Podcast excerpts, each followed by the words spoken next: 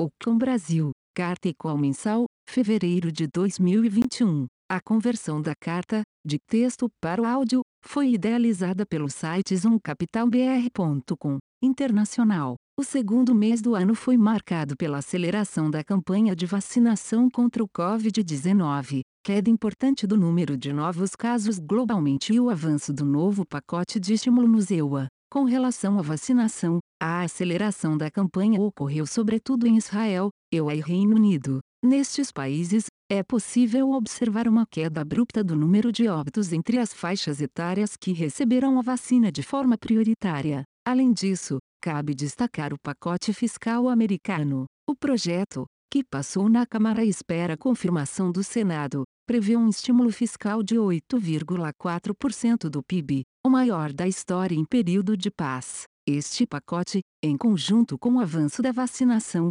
permite projetar forte o crescimento da atividade no curto prazo e, naturalmente, maior pressão nas taxas de juros. Brasil. O avanço da pandemia no Brasil, inclusive com o início da disseminação de uma variante mais contagiosa do vírus, contribuiu para um aumento na pressão por uma renovação do auxílio emergencial. A forma como o auxílio será concedido ainda está em aberto, mas as sinalizações dadas até aqui são de contrapartidas fiscais relativamente modestas. Mesmo com o Poder Executivo tendo apoiado os dois candidatos eleitos para as presidências da Câmara e Senado, ao final do mês, mudanças na presidência de estatais se contrapuseram à aprovação do projeto de autonomia do Banco Central e geraram mais um sinal negativo para a área econômica. Apesar de todo este cenário, os indicadores de atividade ainda permanecem relativamente sustentados até aqui, indicando uma queda modesta do PIB no primeiro trimestre. Por outro lado, há uma deterioração das expectativas de inflação, levando o consenso deste ano a superar a meta. Este cenário, junto com uma piora das perspectivas fiscais, deverá motivar o início de um processo de ajuste da política monetária na próxima reunião do Copom. Juros e câmbio. O grande destaque no mês de fevereiro foi a alta generalizada nas curvas de juro globais. A tese de normalização das economias, retomada econômica global e aceleração das perspectivas de inflação se fez presente de maneira mais pronunciada nos preços. Dessa forma, optamos por realizar os lucros das posições que refletiam essa visão. Zeramos a posição comparada em inflação implícita no ZEUA e a posição tomada em juros nominais nesse país. O ambiente externo mais altista para juros se somou a uma deterioração fiscal adicional no Brasil e uma clareza maior sobre a necessidade de normalização da taxa Selic. Todos esses fatores contribuirão para uma alta expressiva da curva de juros doméstica. Aproveitamos esse movimento para realizar parcialmente os lucros da posição tomada em juros e comparada em inflação implícita que carregamos há algum tempo. Avaliamos que o cenário permanece apontando a necessidade de normalização mais rápida da política monetária e continua propício à manutenção de prêmios de risco elevados. Por esses motivos, seguimos com posição, ainda que menor, tomada em juros no Brasil. Na parte de moedas estamos mantendo uma alocação seletiva em uma cesta de moedas contra o dólar. Acreditamos que essa seja a melhor maneira de se beneficiar desse cenário de retomada global. No caso do real, ao longo do mês voltamos a abrir uma posição vendida por conta da piora específica no quadro político e da deterioração do quadro fiscal já mencionada. Bolsa. Em fevereiro o Ibovespa caiu 4,4% acumulando desvalorização de 7,5% no ano. Apesar da pequena alta da Bolsa Americana, SP, de 2,6%, houve uma piora da percepção local pelo agravamento da pandemia e dificuldade na retomada do crescimento, aliada a uma ingerência política e morosidade no andamento das reformas. Em relação à nossa exposição, aumentamos um pouco mais o edge da carteira. O tema commodities, metálicas e petróleo, permanece central em nosso portfólio com ações locais e externas, e foi a principal contribuição positiva no mês. Continuamos gostando das ações tecnológicas e sem exposições relevantes às empresas estatais. O cenário global para ações permanece favorável com perspectiva de retomada de crescimento, e acreditamos que o maior risco é o inflacionário, mas em grande parte já precificado. No Brasil, temos focado mais na geração de alfa, com excelentes oportunidades geradas em setores que gostamos, commodities, tecnologia e saúde, mas com risco macro aumentando com a deterioração fiscal. Fim da carta, segue agora o call mensal. É, hoje comigo é, quem vai falar vai ser o Paulo Val, que é o nosso economista-chefe. Uh, depois o Pedro Drey e o Fernando Chibante vão falar um pouco sobre as nossas posições macro. E posteriormente o Duda vai fechar o call falando um pouco de renda variável e de como que foi o mês. É, como sempre, a gente vai deixar o Q&A aberto, então se vocês quiserem fazer perguntas e mandarem para a gente, por favor, fiquem à vontade, a gente vai tentar responder ao maior número de perguntas possível, tá? É, Paulo, por favor, pode começar. É, boa tarde a todos. É, começando então pela parte externa, a gente teve o recapitulando o começo de ano, em janeiro a gente teve um, um processo de início de vacinação. Ele até decepcionou um pouquinho no, no primeiro momento em relação ao ritmo, mas Uh, nesse mês de fevereiro, a gente viu principalmente Estados Unidos e Reino Unido fazendo um catch-up no ritmo de vacinação e, e se juntando também a, a, Israel, que já estava bem na frente. E, e acho que a notícia que a gente tem dali é uma notícia positiva, porque é uma notícia que mostra que a vacinação está tendo efeito. Os grupos etários que tiveram prioridade é, no, no processo de vacinação, eles já mostram ali uma primeira tendência a, a, a uma menor é, uma queda do número de óbitos. Então, uh, vai ficando assim, um, um, uma notícia boa que realmente o processo está sendo efetivo, pelo menos nas vacinas que estão sendo aplicadas é, nessas regiões. Uh, o processo segue, outros lugares ainda estão em estágios diferentes, mas pelo menos a notícia aqui é, é positiva. É, é, é, uma, é, uma, é uma notícia na direção de uma, de uma perspectiva boa. Uh, além disso, acho que a outra grande notícia do mês de, de fevereiro foi nos Estados Unidos a questão do pacote fiscal.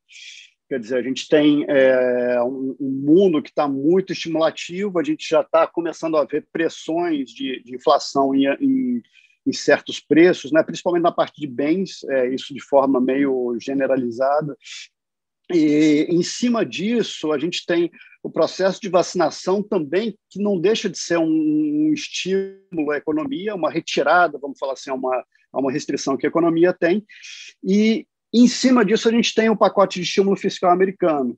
É, assim, é até justificável ter um, um, pacote de estímulo, mas a questão ali é, talvez seja o tamanho que está sendo dado. Quer dizer, um pacote que foi proposto em 1 trilhão e, e 1,9 trilhão de dólar. Uh, provavelmente vai terminar ali na, na, uma aprovação na casa de um trilhão e meio, quer dizer, é bastante coisa é bastante coisa ainda. E, e aí, o, o que a gente deve ver com, com a soma desses vetores, né, o estímulo fiscal, o estímulo monetário, o processo de vacinação sendo efetivo, nos Estados Unidos é uma, é, é uma retomada mais forte do crescimento. E, enfim, isso aí também deve se traduzir, é, é, como é esperado, numa, num, num processo de, de, de alguma recomposição de inflação e também é, numa pressão nas taxas de juros. Acho que esse é um processo que a gente está tá, tá vendo é, em função até dessa, desse, vamos falar assim, desse perfect storm de, de frentes de estímulo que a gente está tá, tá passando agora. No caso do Brasil, a gente teve também o avanço da, da a gente teve o avanço da pandemia. É, nosso processo de vacinação ele, ele, é um, ele, está mais defasado que nessas regiões que eu tinha comentado, nesses três países. Uh, está mais parecido com nossos pares, né, quando a gente pensa em países emergentes, e, e, nesse grupo o Brasil não se destaca, mas a gente ainda não, não, não, é, é, é, o Brasil é um país grande com uma necessidade de um volume de vacinas muito grande, o que dificulta também a, a, a, manutenção de um ritmo muito forte agora. E a gente chegou atrasado na compra dessas, dessas vacinas. Mas eu acho que o que está acontecendo agora é uma segunda onda. A gente tem também a evolução dessa variante nova de Manaus, ela começa a chegar em algumas, mais claramente em alguns pontos da região sudeste, especificamente, em outros pontos do, do país também. Mas uh, então fica essa dúvida sobre a velocidade dos eventos aqui. E, e, logicamente, quer dizer, isso demanda é, uma resposta das, das, autoridades, como a gente não tem uma, uma autoridade central que está tomando a, a, a, o protagonismo desse processo, acaba que é, as regiões estão fazendo cada uma as, as suas medidas lockdown e, e coisas do tipo de restrição à movimentação, e, e, nesse momento é, a pressão em cima de auxílio emergencial é muito grande. Era uma coisa que a gente já vinha comentando desde o final do ano passado, que ia crescer, de fato cresceu, e a gente está agora na, nos, na reta final da, da, da, da configuração de um novo pacote a gente provavelmente vai ter uma PEC que estabelece um marco legal, marco legal dentro da, da Constituição, e aí uma MP, uma medida provisória que regulamenta essa, essa, essa medida. Uh, o, o, o que a gente está vendo de contrapartida agora, é, na PEC, que é o, o, lugar onde as contrapartidas provavelmente virão, ainda é muito tênue é, são coisas de congelamento de, de salários, de, de funcionalismo, é, congelamento de contratações, que, bem ou mal, já, de certa forma, já estão em vigor é, hoje. Mas, e tudo isso levanta um, um risco fiscal né, do, em cima do, do horizonte uh, que merece um, um, acompanhamento. Acho que a gente teve, é, na parte fiscal, um, questionamento maior até em função disso, é, junta com, com um mal-estar também que foi gerado com a troca de, de presidente da, da da Petrobras, com a, a, o questionamento da presidência do Banco é, do Brasil também. E, e, inclusive, isso tira até um pouco da, da, do mood positivo que poderia ter sido gerado ali pela aprovação da independência do, do Banco Central. Uh, mas, enfim, o que é importante aqui é que você chega no, na reunião do Copom com toda essa com, com, essa, com, essa, com esse risco fiscal maior é, ao mesmo tempo, os indicadores de atividade eles parecem relativamente sustentados. Provavelmente vai, a gente vai ter uma pequena queda no primeiro trimestre, mas é uma pequena queda, alguma coisa na casa de 0,3, provavelmente. Uh, tem é, números de inflação também que estão mais sustentados. Hoje, o consenso de mercado já é de uma inflação acima da, da, da meta. Uh, e tudo isso gera um questionamento muito grande em cima do nível de estímulo monetário que a gente tem na economia hoje. Uh, o próprio Banco Central ele caracteriza essa, esse nível de estímulo como extraordinariamente elevado Uh, e tudo leva a crer, até pela, pela forma como o Banco Central vem se comunicando nas últimas, é, nos últimos eventos, que ele vai uh, provavelmente começar esse ciclo de normalização já agora é, nessa próxima reunião, a reunião de março, em, em cerca aí de, é, de duas semanas.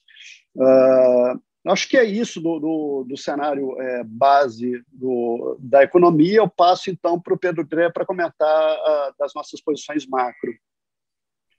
Bom, é, dando sequência aqui, falando então do comportamento dos mercados, é, o Paulo já chamou alguma atenção, mas acho que sem dúvida nenhuma a gente tem que destacar aqui o movimento que aconteceu no mercado de juros. Né? É, mal bem é um movimento que já vem acontecendo há bastante tempo, mas é, esse processo vem acontecendo de uma maneira saudável. Eu acho que a gente atingiu um, um momento agora que é um pouco mais, que acho que acende alguns alertas aqui para a gente. Então, acho que é um recado de cautela por causa do comportamento do mercado que a gente viu mal ou bem desde do, do, de meados do ano passado.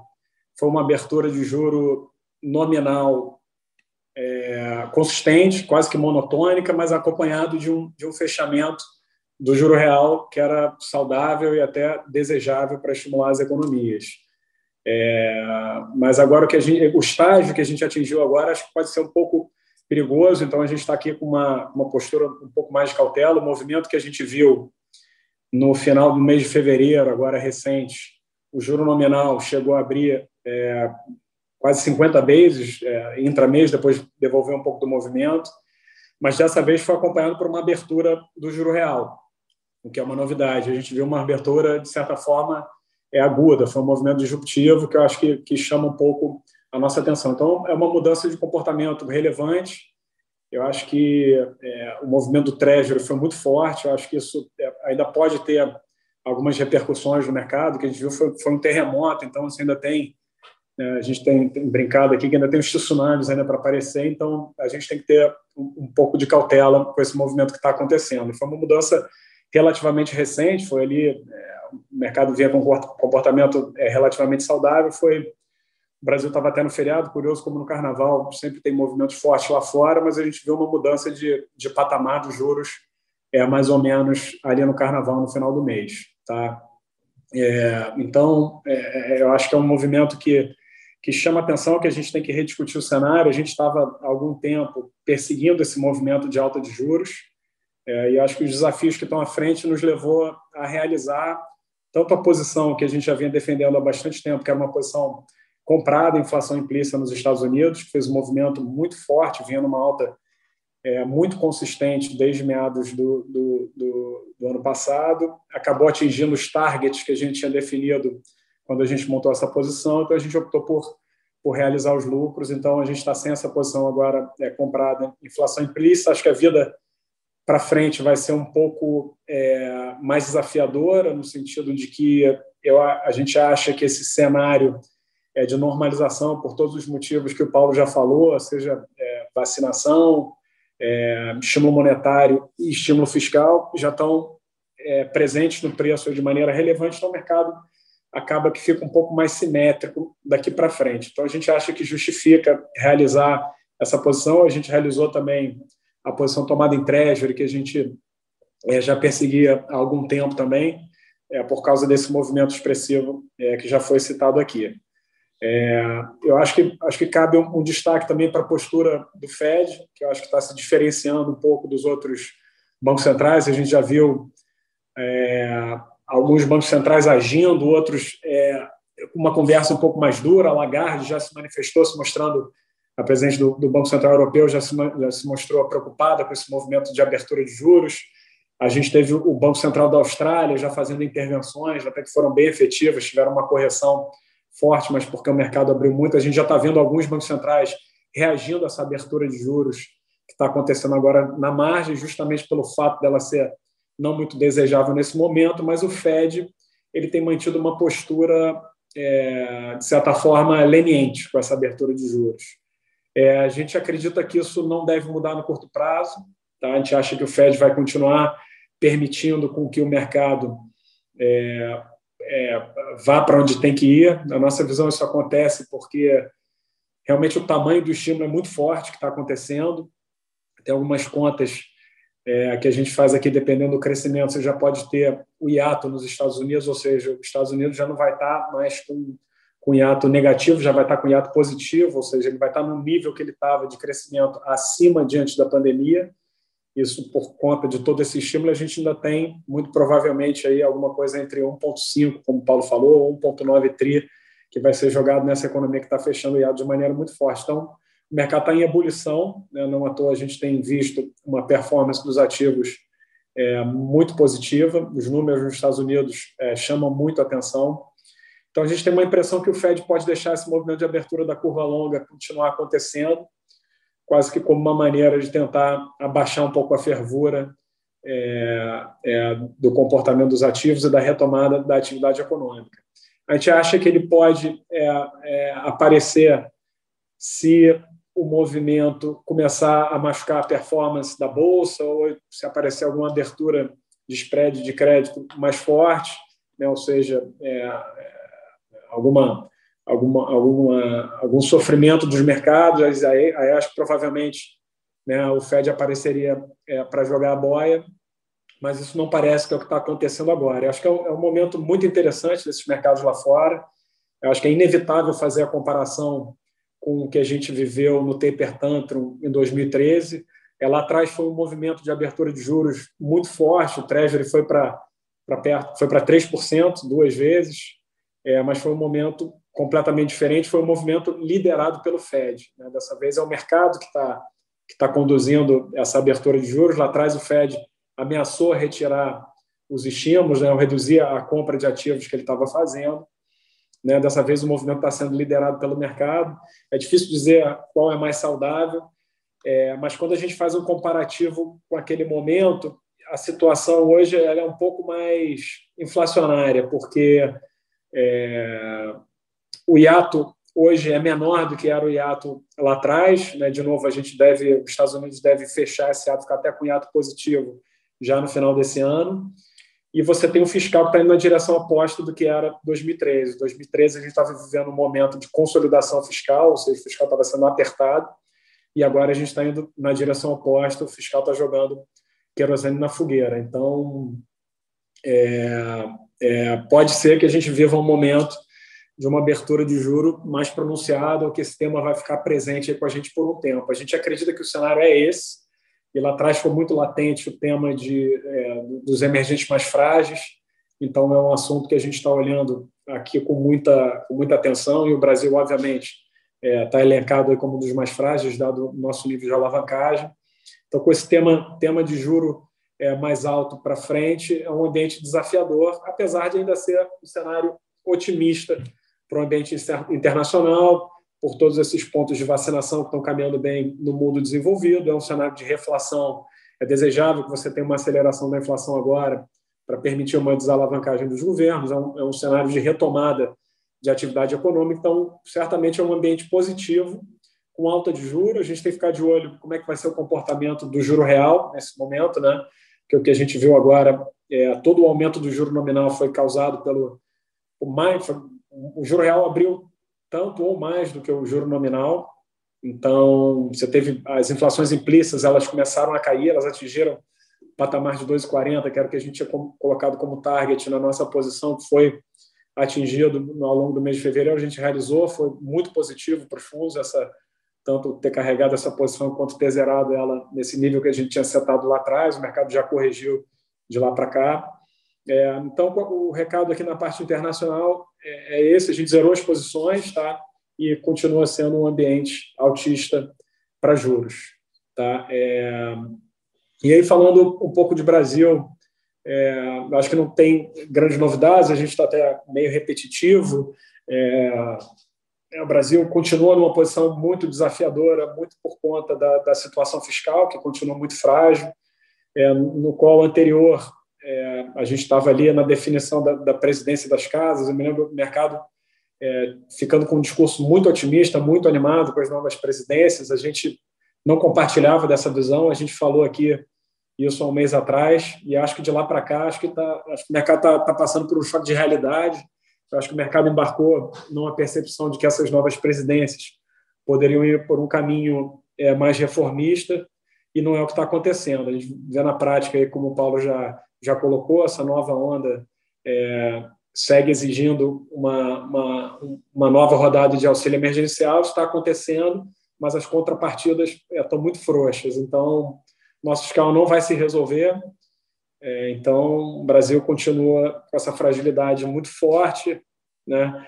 A gente, é, além dessa fragilidade fiscal, eu acho que chama muita atenção da gente o que está acontecendo com a parte de inflação. É, impressiona um pouco o Banco Central não está com um discurso mais duro. Eu acho que ele tem mudado um pouco o tom nas conversas recentes, mas eu acho que não está ajustado para o que são os números. O, a gente continua naquela toada de IGP muito forte. O IGP já acumula 5% de inflação no ano, em 12 meses já perde 30%. Né? É, o IPCA já está virando consenso, essa projeção acima da meta em 2021.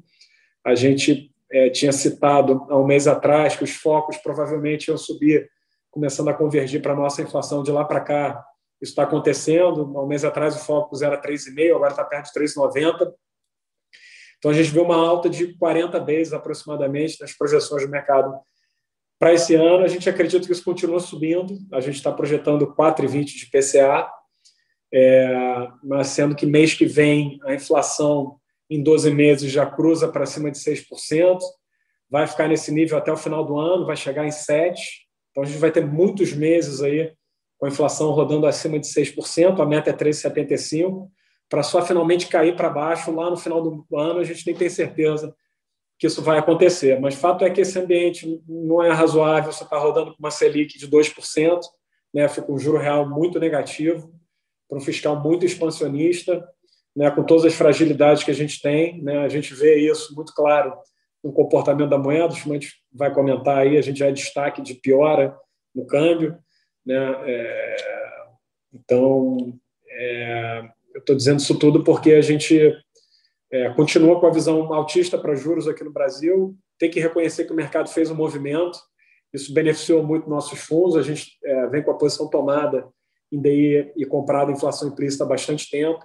Né? Os fundos capturaram bem, os fundos multimercado capturaram muito bem essa abertura de juros recente. A gente realizou grande parte da posição, dado o movimento. Tem que reconhecer que tem coisa implícita no preço agora. A gente está quase com uma Selic terminal de 6, é, no final do, do, do, do ciclo que está precificado no mercado. Mas o risco que a gente vê é o Banco Central ter que fazer esse ajuste de maneira mais célere. A gente não acredita em um pace mais forte que 50 bases por enquanto, mas até o Copom tem uma eternidade, o Copom é dia 17 de março, ainda faltam 12 pregões até lá, muita coisa pode acontecer.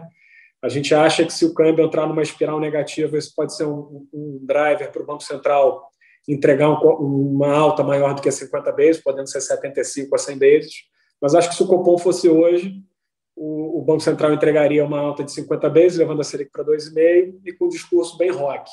Isso provavelmente vai acontecer, salvo uma deterioração mais forte até lá. A gente tem que olhar como é que vai caminhar essa PEC, é, se ela vai ser desmembrada ou não, como é que vão ser as contrapartidas. O mercado está com um goodwill muito grande de aceitar é, flexibilizações, né? a gente tem visto recentemente, mas quando a maré muda lá fora, a fatura chega aqui de maneira rápida. Então, é um ambiente muito frágil, tá? apesar de reconhecer que, que já houve um movimento, a gente ainda acredita que os mercados de juros aqui ainda podem continuar nessa tendência altista que a gente tem observado aí desde, desde o início do ano, então a gente tem mantido algumas posições tomadas aqui em juros. Eu acho que da parte de, de juros aí, eu vou passar para o Chibante aqui para falar da parte de câmbio. Boa tarde a todos. É, bom, falando aqui na parte de câmbio, o mês de fevereiro acabou sendo um mês é, um pouco mais equilibrado em relação ao dólar.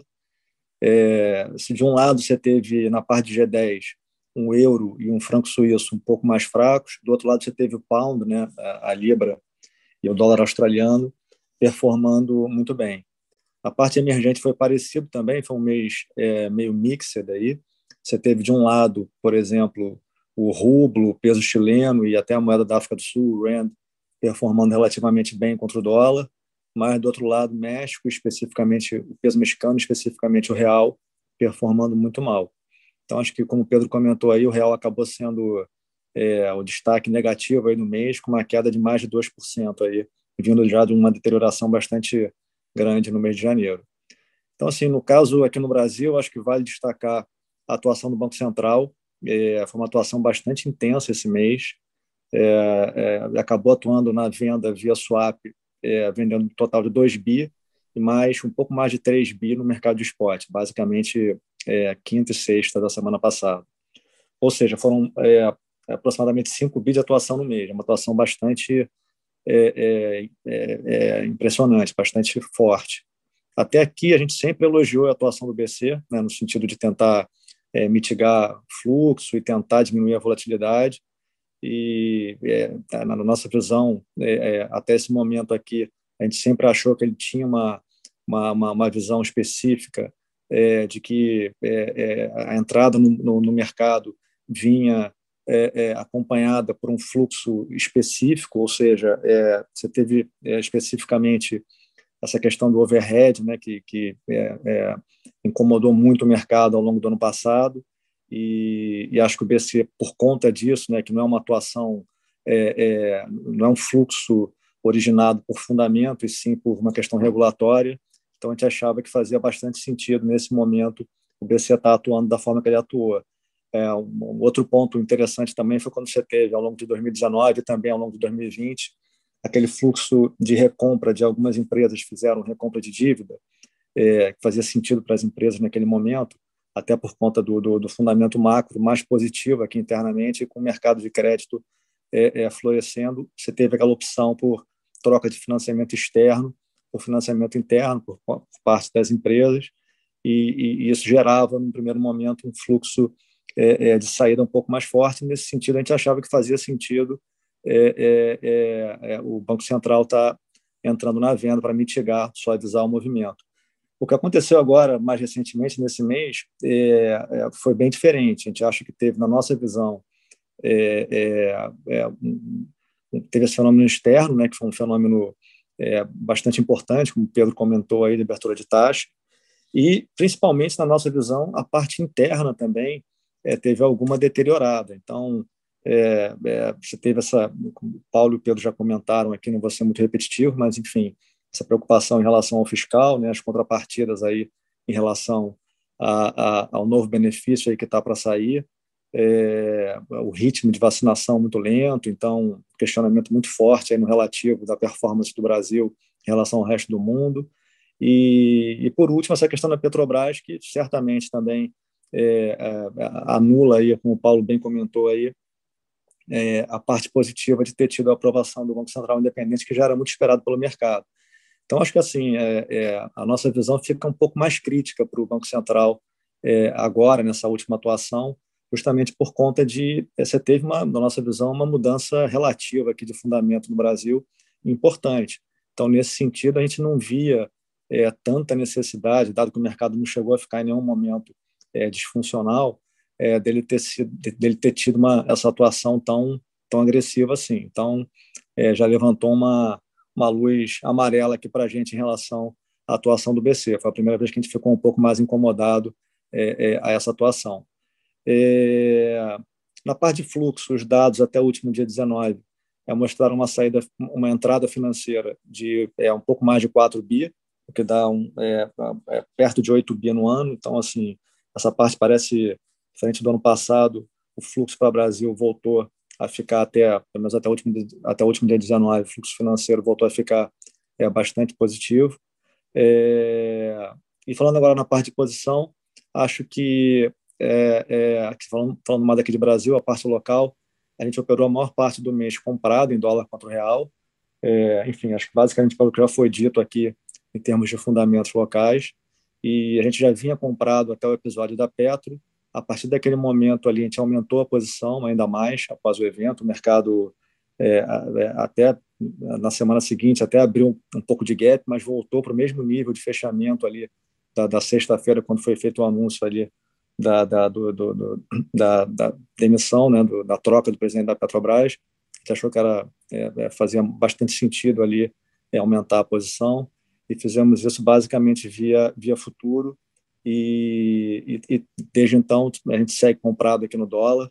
É, até reduzimos um pouquinho a posição agora, depois dessa, dessa andada aí um pouquinho mais forte que o mercado deu ao longo da semana passada. Mas a nossa cabeça aqui ainda é de seguir é, é, short no real e comprado em dólar. Na parte internacional, a gente segue carregando uma cesta de moedas contra o dólar, acho que basicamente refletindo esse cenário aí mais positivo em relação à retomada global é, como o Pedro comentou. Acho que é, a gente está numa fase do ciclo um pouquinho diferente, né, um pouquinho mais desafiadora, como já foi comentado. Acho que do meio do ano, né, do, do, do meio do ano passado até o final do ano, a gente tinha aquela percepção de é, é, os estímulos fazendo efeito e você não vendo a parte ruim, que seria impacto na parte de, de, de preço, né, de inflação. E, e, agora a gente começa a ter um pouquinho mais de questionamento eu acho que isso aí não chega a inibir a nossa visão é, é, de, de, de, dólar mais fraco, é, de uma maneira geral, mas a gente acha que tem que ser um pouco mais seletivo aqui. Então, a gente optou por ter uma cesta, né, uma, fazer uma seleção específica aqui de alguns ativos que a gente acha que vão performar bem é, é, por conta dessa retomada global, principalmente pelo impacto que isso gera em, em, em alguns players, aí, alguns países é, é, é, muito forte em commodities. Então, a cesta hoje que a gente está carregando, ela é uma cesta é, contra o dólar e parcialmente contra o euro também. Então, a gente tem hoje o dólar australiano, a gente tem a moeda da Noruega, a coroa norueguesa, e a gente tinha vinha carregando uma posição no peso mexicano que a gente trocou mais recentemente é, pela moeda da Rússia, o rublo. Tá? Então, é, acho que a gente tem que ficar é, ainda com, é, com, esse cenário em mente, mas sempre operando de maneira mais seletiva. Não, você não acha que é um dólar fraco indiscriminadamente. Acho que tem que ser especificamente contra alguns ativos. Acho que, por último, é, vale mencionar a posição nossa que a gente fez, que foi bastante interessante ao longo do mês. Aí. Foi uma posição short no ouro. É, a gente montou essa posição via futuros e, e opções logo no comecinho do, do, mês de fevereiro. A gente achava que, por ter uma posição técnica muito ruim, né, com é, muita gente comprada em ouro desde o ano passado, a gente avaliou que nesse cenário de retomada com abertura de taxa, a gente poderia ter uma posição é, um pouco mais fragilizada. Então, é, isso de fato acabou acontecendo ao longo do mês. O ouro teve uma queda é, super expressiva, caiu mais de 6% ao longo do, do, do, mês de fevereiro. E é, apesar de ser uma posição é, oportunística, meio de trade mesmo, um pouco mais, mais rápida, mais tática, a gente segue ainda carregando essa venda, é, ainda acreditando que pode ter um pouco mais de, de desmonte dessa posição aí, por conta desses reflexos aí da, da dessa abertura de taxa é, é, global. Então, acho que em Minas Gerais é basicamente isso. Eu passo agora aqui para o Duda para comentar aqui a parte de renda variável e fazer as considerações finais. Aí. Bom, é, obrigado, Chibante. É, queria fazer só um comentário é, um pouco sobre o mês, é, o mês em geral, a performance dos fundos. É, os multimercados tiveram um rendimento relevante, um rendimento positivo, é, apesar de todo esse cenário de deterioração macro, principalmente aqui no Brasil, e desafiante de juros lá fora, de aumento de juros. Então, a gente vê isso como bastante positivo. O resultado, inclusive, foi acima da meta dos fundos. É, os fundos de ações é, que têm algum tipo de proteção, long and short, long bias, apesar da gente é, ter carregado um portfólio comprado há bastante tempo, que era o caso, conseguiram passar no zero a zero, ou seja, não tiveram perdas, também geraram alfa, tanto no offshore quanto no onshore. É, no cenário macro, como é, o Chibante e o Pedro comentaram, a gente carrega é, uma aposta de deterioração macro, principalmente no Brasil. Isso gerou ganho, gerou ganho no DI, gerou ganho também no nosso cenário de inflação global, então ganhou, gerou ganho no juro também nos Estados Unidos e no câmbio geração de alfa. Né? No caso do Brasil também tem um, com a deterioração, a gente acertou que seria um alfa negativo. O meu ponto é, a gente conseguiu é, gerar valor, é, nós estamos mais focados até em ações, nós conseguimos gerar valor, conseguimos proteger a posição de bolsa e é, na posição de macro, ela não só ganhou dinheiro como por per si, mas a gente também, nas nossas análises quantitativas, via a posição como uma proteção para o nosso portfólio. Então, a combinação, de novo, a beleza, isso gerou uma combinação, por exemplo, no quarto TRI, que teve um movimento favorável para a Bolsa é, positivo e teve um pouco um fechamento no macro, agora a gente está vendo o contrário. A gente acha que o capítulo inexorável é o aumento de juros aqui no Brasil por conta dessa deterioração macro, aparecimento de inflação. Então, a gente vai passar por isso, a nossa arte, agora que eu vou falar um pouco de ações, é carregar um portfólio e ter ganhos, ganhos em alfa, apesar desse risco maior macro, tá? Bom, mas começando um pouco é, lá, lá, lá para fora, né? É, lá fora você teve um, um, risco de aparecimento de inflação, aumento de volatilidade muito grande. O que, que a gente fez? A gente já vinha no meio do mês, as nossas maiores posições eram inclusive em commodities, é, algumas dessas posições performaram muito bem, então a gente já vinha diminuindo, então a gente fez uma diminuição de exposição líquida. A gente continua acreditando nesse case de commodities, nessa recuperação da economia global, particularmente nos Estados Unidos, você inclusive tem uma onda de vacinação agora muito favorável, uma redução dos casos, então a gente acredita que está encomendado um crescimento é, vigoroso e recuperação nos Estados Unidos. Então, a gente continua perseguindo esse case em commodities. De novo, eu vou falar também muito ligado à energia alternativa. É, até alguns índices de energia alternativa sofreram bastante, mas a nossa portfólio outperformou bem o mercado, né? Então, a gente continua perseguindo empresas em cobre, em níquel, em lítio e em hidrogênio. É, a alteração um pouco que a gente fez no setor de tecnologia. Tá? Dado que o aumento de juros e o custo de oportunidade foi maior nos Estados Unidos, a gente sempre lá fora procura ter uma humildade que tem que ter um cenário bastante claro, favorável para a gente ter posições micro. Então, com o aumento lá de volatilidade, a gente efetivamente diminuiu a posição. Também uma tecnologia nossa, que para nós buscarmos as metas do fundo, por exemplo, o retorno absoluto que tem a meta de CDI mais 8, ele obteria isso com cerca de 8% de vol.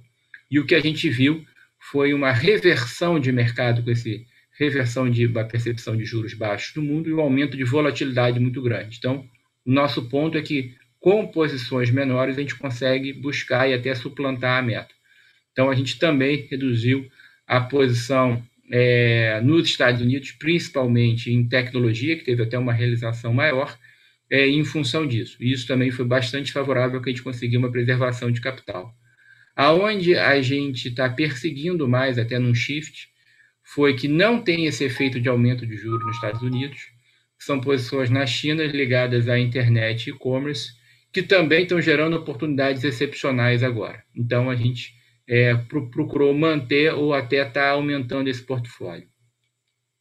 De uma mudança de posição, a gente também está perseguindo principalmente alguns índices, algumas posições em empresas em setores mais tradicionais é, nos Estados Unidos, e aí ligado ao bem um call macro, porque com esse sucesso da vacinação nos Estados Unidos, perspectiva de recuperação, a gente tem uma boa confiança na economia, na pujança da economia americana, a gente acredita que você vai ter uma recuperação e um crescimento de lucro disseminado, ou seja, não só em tecnologia, em commodities, como também um pouco mais em outros setores. Então, a gente está procurando em alguns índices, alguns índices setoriais também para perseguir isso. A gente já tinha comentado que a gente vem perseguindo alguma coisa em bancos e alguns setores, é, e acho que isso se torna ainda mais latente é, com o sucesso da vacinação. Então, lá fora, focado em tecnologia, em commodities, principalmente energias alternativas. Bom, vindo aqui para o Brasil, o que a gente fez, é, dado o desafio maior é, pela essa deterioração macro, a gente fez um aumento principalmente de hedge. É, a gente continua a achar que tem umas opções excepcionais em termos de alfa, empresas de extrema qualidade, em setores corretos aqui no Brasil. Então, aqui no Brasil, a gente tem um conhecimento, uma profundidade muito grande, uma confiança que a gente consegue entregar uma análise é, muito superior. Então, a gente persegue ainda essas posições, mas com mais proteção. Em outras palavras, no Brasil, nós estamos primordialmente buscando mais alfa. Né? Por quê? Porque a gente acha que se nos Estados Unidos lá fora tem um pouco de risco de aumento de juros, aqui isso é inexorável. E ainda por cima você vai ter um câmbio depreciado. Aqui, diferente lá fora, a gente está vivendo uma nova onda de Covid. Lá fora, eles estão no final dessa segunda onda. E eu acho que isso tudo vai acarretar, que é ruim para a Bolsa, em uma perspectiva de crescimento inferior no Brasil. Crescimento inferior principalmente em dois mercados que a gente tem perseguido bastante aqui em Bolsa, que é Estados Unidos e China também. Então, aonde investir aqui no Brasil? Continua os mesmos setores, principalmente em tecnologia. Em tecnologia, a gente acredita que você tem um crescimento é, independente é, de um cenário macro, ou seja, é um, é um crescimento secular, uma mudança efetivamente de hábitos. Essa segunda onda, esses aumentos de lockdown, voltam a favorecer o setor de e-commerce, então a gente continua perseguindo tanto da América Latina quanto diretamente no Brasil, o setor de e-commerce aqui no Brasil. A gente viu algumas oportunidades aí em plataformas de investimento e plataformas de negociação, então continua um movimento que a gente acredita inexorável de financial deepening aqui no Brasil, é, e eu acho que isso ainda ganha mais ainda força, dado a importância de management, a importância de você estar em estruturas leves é, é, dentro desse processo de deterioração macro no Brasil. Então, aqui no Brasil, tecnologia, e-commerce e principalmente as plataformas, tá? Commodities. É, commodities, como o setor próprio diz, é um setor externo. Só o endereço está aqui no Brasil. Então, são posições que a gente persegue relevantes no Brasil é, que eu acho que independem um pouco do crescimento do Brasil, dependem mais do crescimento mundial. A gente continua perseguindo no setor de mineração. A gente já vinha é, comunicando para vocês desde o mês passado que a gente vinha aumentando as posições também em papel e celulose. Eu acho que até em siderurgia, no mês com alta volatilidade, gerou umas oportunidades. Então, a gente continua perseguindo essas posições em commodities. Tá? É, o terceiro setor que eu chamo a atenção é o de saúde, principalmente as empresas integradas, que são fortes consolidadoras aqui no mercado, se beneficiam. E também, é, ao final do dia, a gente acredita que se beneficiam, inclusive, da deterioração macro, ou seja, inclusive esse desafio que a gente vive agora em saúde, essas empresas se beneficiam por uma falta do sistema integrado de saúde fornecer um nível mínimo de qualidade. Então, acho que vai continuar, na nossa opinião, o rio correndo para o mar para essas empresas. Bom, queria resumir só o que a gente está fazendo aqui em Equities. A gente acredita que os desafios foram mostrados, mais uma vez a gestão de risco foi bastante importante. Então, para a gente, mais do que nunca, prevalece o princípio de Ocam, que é se restringir ao simples e o essencial. Então, a gente acredita que em empresas de muita qualidade, em setores corretos, com um potencial de valorização favorável, são muito mais corretas de serem perseguidas agora do que talvez empresas muito baratas, mas num cenário de estresse do mercado, principalmente no Brasil, que você pode perder o controle do processo dessa deterioração macro, é, não você não conseguir encontrar esse potencial de valorização. Então é melhor comprar o que está barato de extrema qualidade do que estar muito barato é, do, do que tem qualidade duvidosa. Né? E com isso eu já estou é, depreendendo que tanto no mundo e quanto no Brasil a gente está vendo muitas empresas com potencial de valorização, ou seja, empresas baratas e oportunidades excelentes. Então eu acho que é isso. É, de novo, a gestão de risco foi bastante importante, mas a gente fica animado, principalmente para expandir a exposição bruta, ou seja, a exposição comprada, mas também com algumas proteções é, e algumas posições vendidas que também têm gerado um valor bastante grande. É, com isso, eu passo a palavra para a Isabel, para ela consolidar se tiver alguma pergunta. Não, é, a gente já respondeu todas elas no próprio chat. Ah, então, eu deixo aqui o canal aberto. Se posteriormente vocês tiverem alguma pergunta, podem mandar por e-mail ou no Instagram. E, e a gente se encontra no mês que vem. Então, queria mais uma vez agradecer a presença de todos vocês. É, estamos à disposição, tá? Muito obrigada. Obrigado, pessoal. Bom mês. Boa tarde. Obrigado a todos. Mais uma vez, e sorte, saúde e sucesso a todos.